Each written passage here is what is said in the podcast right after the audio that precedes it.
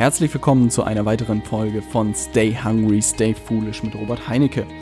Ich freue mich, diese Woche dich wieder begrüßen zu dürfen und ich freue mich, dass äh, zahlreiche Leute meinem Aufruf gefolgt sind, mir bei Instagram zu folgen. Wenn du das noch nicht getan hast, dann solltest du das spätestens jetzt tun. Ähm, und ich freue mich, dass du auch wieder dabei bist. Und heute geht es um das Thema Cash 101. Also meine Tipps oder meine Erfahrungen zum Thema finanzielle Grundbildung, nenne ich es mal. Und das war damals der Grund, warum ich mit YouTube mit 5 Ideen gestartet bin. Und wenn du wissen willst, was ich seitdem über das Thema gelernt habe, dann solltest du unbedingt dranbleiben. Ja, ähm, ich erzähle immer wieder ganz gerne die Geschichte von 5 Ideen, wie es losgegangen ist. Und zwar vor anderthalb Jahren lag ich verkatert in meinem Bett nach einem längeren Kiezabend, habe meinen Rechner angeschmissen, YouTube irgendwie, ich weiß gar nicht, wie ich auf YouTube gekommen bin, weil ich nicht viel auf YouTube unterwegs war und bin tatsächlich über ein Video von Fight Mediocrity gestolpert, der in Amerika angefangen hat, Bücher zusammenzufassen und auch zu animieren. Und ich habe diese Videos gesehen und dachte mir, geiler Scheiß. Weil ich immer ein visueller Mensch war und nie auditiv und ich fand Vorlesungen auch immer wahnsinnig anstrengend, weil die Leute immer nur gequasselt haben und ich irgendwie mir nichts merken konnte. Aber als ich dieses Visuelle hatte, wusste ich, das kann ich mir wahnsinnig gut merken und habe alle seine Videos verschlungen und dachte mir, das brauchen wir für Deutschland. Und zu der gleichen Zeit habe ich einfach gemerkt, dass ich Unternehmensberatung gearbeitet habe und auch echt gut als Berufseinsteiger verdient habe, aber jeden Monat in den Konkurrent geschlittert bin. Und ich dachte mir irgendwie, hey Robert, bist irgendwie, keine Ahnung, 26 damals gewesen und du wolltest irgendwie mal Vermögen aufbauen, damit es dir im Alter irgendwie besser geht und du keine Sorgen hast. Und wie soll denn das klappen, wenn du es nicht jetzt änderst? Weil ich meine, ähm, Altersvorsorge beginnt jetzt für mich auch heute schon oder Vermögensaufbau einfach. Und wenn man nicht frühzeitig anfängt, dann ist man plötzlich irgendwie 50 und dann wird's eng. Und ich dachte mir, hm, da solltest du dich vielleicht mal mit dem Thema langsam auseinandersetzen. Und das passte super zusammen. Ähm, ich habe mir dann gleich so eine Liste gemacht. Ähm, Bodo Schäfer, Der Weg zur finanziellen Freiheit, Investment Punk von Gerald Hörhahn, Rich Dad Poor Dad von Robert Kiyosaki, äh, So denken Millionäre von T. Half Ecker, habe ich mir alle zusammengeschrieben. Bin am nächsten Morgen in die Bücherei gegangen oder in die Bibli nee, Bibliothek, in den Bücherladen bin ich gegangen, habe die Dinger gekauft, habe sie verschlungen und jedes Mal zusammengefasst. Und dann habe ich Dave kennengelernt über eBay Kleinanzeigen, absoluter Geheimtipp, um Geschäftspartner zu finden. Nein, war tatsächlich ein witziger Zufall, weil ich nach Whiteboard-Animationen gesucht habe und damals diese Erklärvideos noch nicht so bekannt waren und auch noch nicht so viele Leute das gemacht haben wie heute. Und David nach einem Whiteboard für sein Büro gesucht hat, aber gesehen hat, was ich da vorhabe, haben wir telefoniert, haben die ersten drei Videos zusammen gemacht und meinen, hey, das kann doch was werden, lass das weitermachen. Und so genießen wir heute irgendwie über 42.000 Abonnenten und glaube ich fast drei Millionen Aufrufen. Ähm, und ich auch bis heute nicht realisiert habe, was da eigentlich passiert und welche Wellen das schlägt. Ähm, ja, das ist mir irgendwie nicht klar. Aber Ausgangspunkt, wie gesagt, war mein Problem, dass ich jeden Monat ins Minus geschlittert ähm, bin, aber nicht äh, irgendwie was beiseite gelegt habe. Und ähm, die Bücher haben mir einfach wahnsinnig weitergeholfen. Und äh, der, der sozusagen ähm, Auslöser war oder was passiert ist in dem Jahr, da das fasse ich nochmal irgendwie kurz zusammen oder was es verändert hat. Äh, mehrere Punkte eigentlich. Zum einen ist es das Thema, sich irgendwie Strukturen zu schaffen. Genau. Das erste Thema ist Strukturen. Ähm, das ist der erste Punkt zum Beispiel, was ich gemacht habe. Ich habe gemerkt, ich hatte zwar monatliche Budgets und habe sozusagen gesagt, was weiß ich, wie viel brauche ich für Nahrung, wie viel brauche ich für Kleidung, wie viel brauche ich für Essen gehen, wie viel brauche ich für, keine Ahnung, Transport, wie viel brauche ich für Allgemeines. Ähm, und habe, glaube ich, fünf Budgets mir gebastelt und habe mir monatliche Budgets gebastelt. Habe einfach gerechnet, wie viel kommt rein, wie viel kann ich ausgeben und wie viel kann ich irgendwie noch äh, als Puffer da reinpacken. Ähm, und das habe ich gemacht und habe dann die Budgets gemacht, habe das monatlich gemacht. Ja, hat nicht geklappt. Am, in der Mitte des Monats war irgendwie noch zu viel Monat übrig und kein Geld mehr. Und dachte mir, hey, das Prinzip ist eigentlich gut, aber monatlich ist einfach nicht sinnvoll. Und bin dann hingekommen und habe gesagt, ich habe es wöchentlich gemacht. Also ich habe diese Budgets einfach wöchentlich runtergerechnet und dann gibt es auch eine gute App, die heißt, glaube ich, Pennies, ähm, die man sich dann nochmal zuholen kann Und seitdem tracke ich da einfach alle Ausgaben, auch gar nicht, wo, wofür ich das Geld ausgegeben habe, sondern in welchem Bereich und wie viel. Und das kann man einfach in, in dieser App super einfach eintippen und weiß, ob man im Budget ist noch oder nicht und wie viel man pro Woche hat. Und zusätzlich habe ich mir eine kleine Excel-Liste gebastelt, wo ich einfach meine Einnahmen und Ausgaben pro Monat gegenüberstelle und sehen kann, ob ich positiv oder negativ bin. Ähm, das sind die zwei Strukturen. Und als drittes habe ich gesagt, sobald Geld reinkommt, gehen 10% auf ein Depot, was ich einfach nicht mehr anrühre. Und auch wirklich, sobald das Geld reinkommt, direkt das Geld weg. Dann ist es weg und dann kann, kannst du da auch nicht mehr ran. Das sind drei so Techniken. Ne? also das muss man wirklich unterscheiden. Ähm, die Techniken vom von dem zweiten Bereich und das ist die Einstellung oder auch die Glaubenssätze, das Mindset gegenüber Geld. Und ich glaube, da kann ich dir und wenn du da ein bisschen auffrischen willst, ähm, wirklich die Videos auf dem 5-Ideen-Kanal empfehlen von den Büchern und auch am Ende die empfehlen, die Bücher zu lesen. Weil in meiner Welt fängt auch investieren damit an. Also zwei Hürden gibt es für mich. Der erste Schritt ist, dass man erstmal bei, dass man seine Schulden tilgt. Also das sollte man sowieso irgendwie nicht haben und solange man das hat, sollte man die erstmal beglichen haben. Was man parallel machen kann und auch sollte und auch von Leuten gehört habe, die Schulden hatten, ähm, dass sie das immer parallel gemacht haben. Also das heißt, sie haben irgendwie Schulden abgebaut und gleichzeitig schon Vermögen aufgebaut, weil es einfach motivierend ist. Genau. Und das ist nämlich der zweite Punkt, Vermögen aufzubauen. Also das muss erstmal der erste Schritt sein, den man hinkriegen muss. Dass man wirklich jeden Monat es hinkriegt, was weiß ich, 10, 20 Prozent, 30 Prozent, kommt immer darauf an, wie viel man verdient, ähm, beiseite legt. Und äh, das ist wirklich das Erste, wo ich jedem empfehlen kann, an diesem Punkt so schnell wie möglich zu kommen. Und wenn man ein gedeckeltes Einkommen hat, heißt es halt, sich in gewissen Bereichen auch ein Stück weit einzuschränken. Ähm, und das ist, glaube ich, schwieriger als gedacht. Was irgendwie als Gedankenstütze irgendwie mir damals geholfen hat, ist zu sagen, hey, es gibt immer jemanden, der weniger verdient und damit zurechtkommt. Und da habe ich damals auch dann irgendwie meine Fixkosten etc. alles versucht runterzuschrauben, um einfach den Anteil von dem, was ich sparen kann, zu erhöhen. Es hört sich immer total unsexy an, aber wenn man investieren will, braucht man ja erstmal einen Grundstock an Kapital und bestimmt 5.000 bis 10.000 Euro, dass ein Depot auch irgendwie anfängt Spaß zu machen. Und solange man diese erste Hürde nicht genommen hat, braucht man gar nicht über dieses Thema meiner Meinung nach nachdenken, weil ansonsten ist es einfach nur ein Versuch, irgendwie wieder schnell reich zu werden und das passiert halt nicht. Weil die Börse oder investieren funktioniert über Zeit und funktioniert einfach auch über Geld. Also umso mehr Geld man hat, desto mehr macht man. Und umso früher man es anlegt, umso früher hat man interessante Effekte hinsichtlich des Zinseszinseffektes.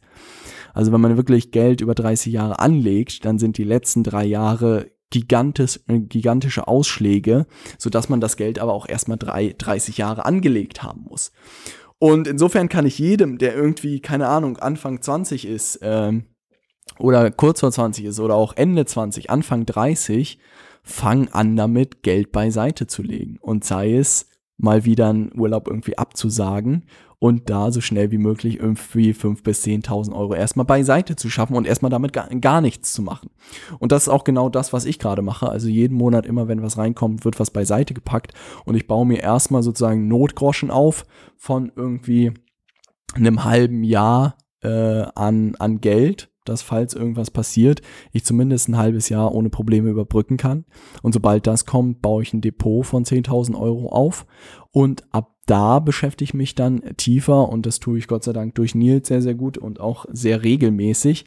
Ähm, äh, beschäftige ich mit dem Thema, was kann ich, wie kann ich diese 10.000 Euro so attraktiv wie möglich anlegen.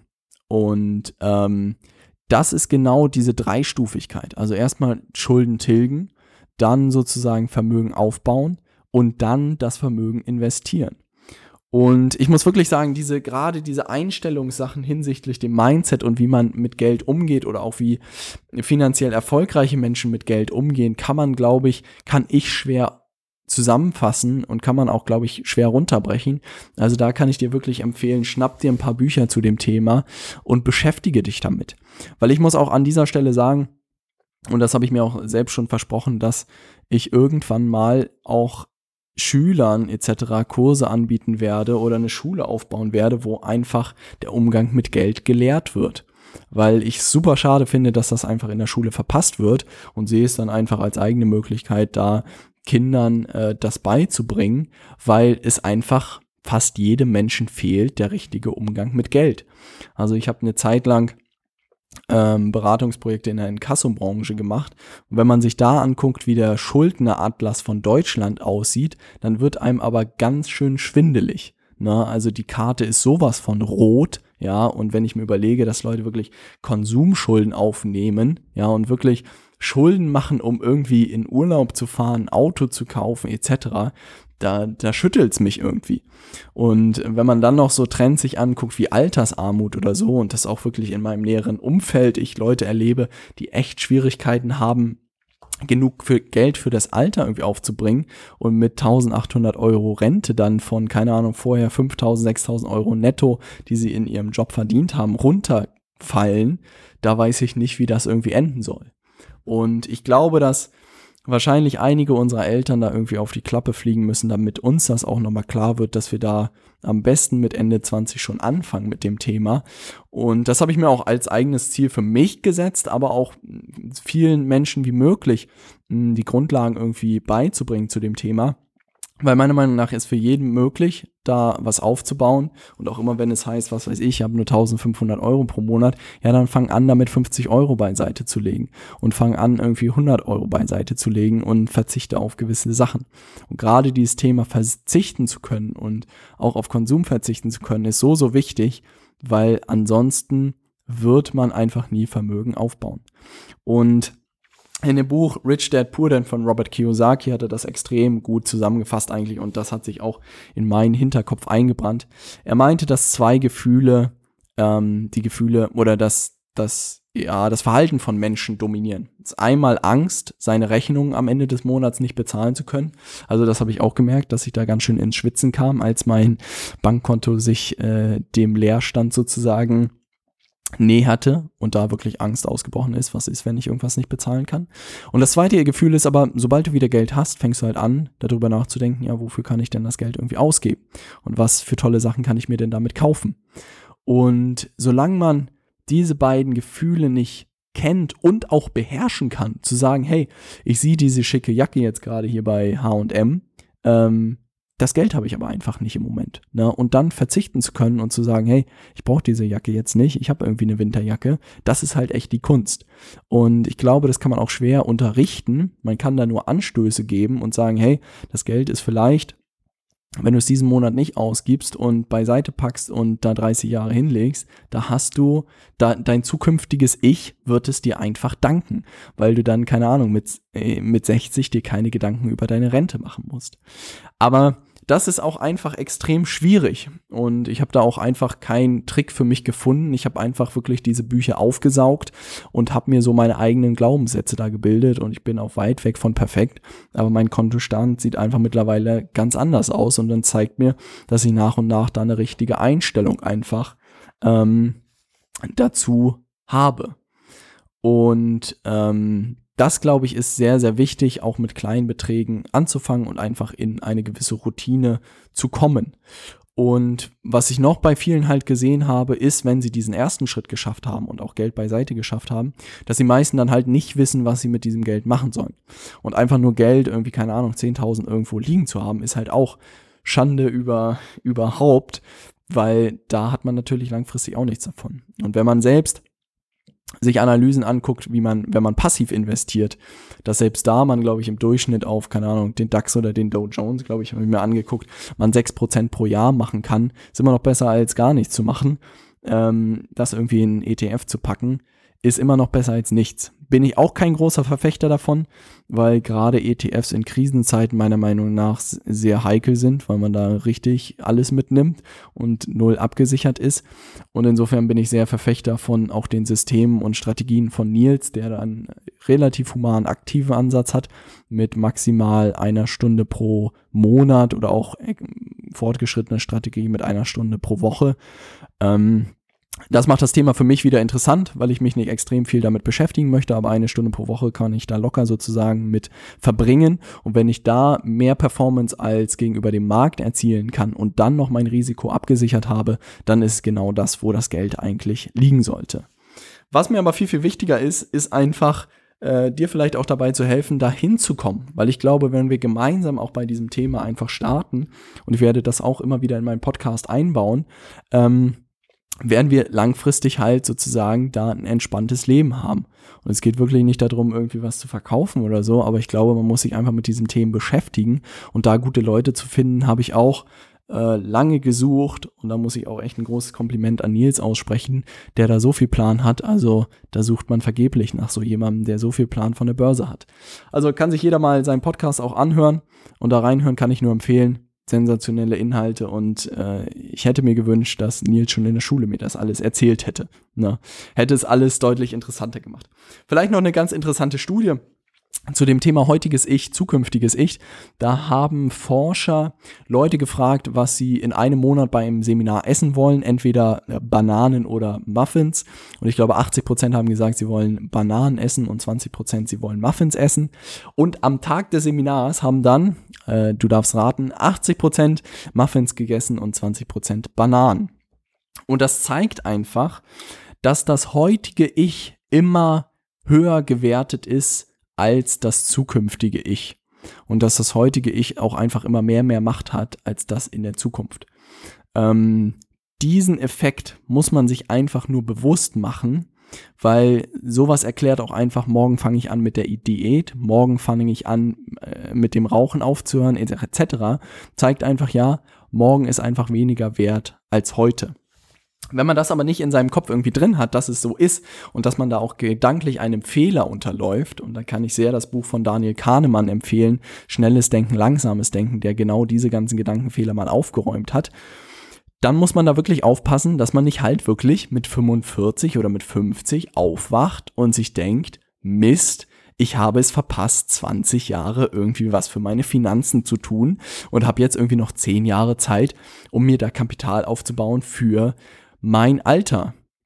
Und da habe ich auch zahlreiche Leute echt gehört, die sagen, hey, das muss doch der Staat machen und der Staat ist irgendwie das, der sich darum kümmern muss. Der Staat muss erstmal gar nichts, ist meine Einstellung. Ich habe mich sogar von der von der Rente abgemeldet, als Selbstständiger kann man das ja und sag, da wird gar nichts kommen. Also das hilft mir auch einfach gedanklich zu sagen, da wird nichts kommen, ich muss mich komplett da selbst drum kümmern.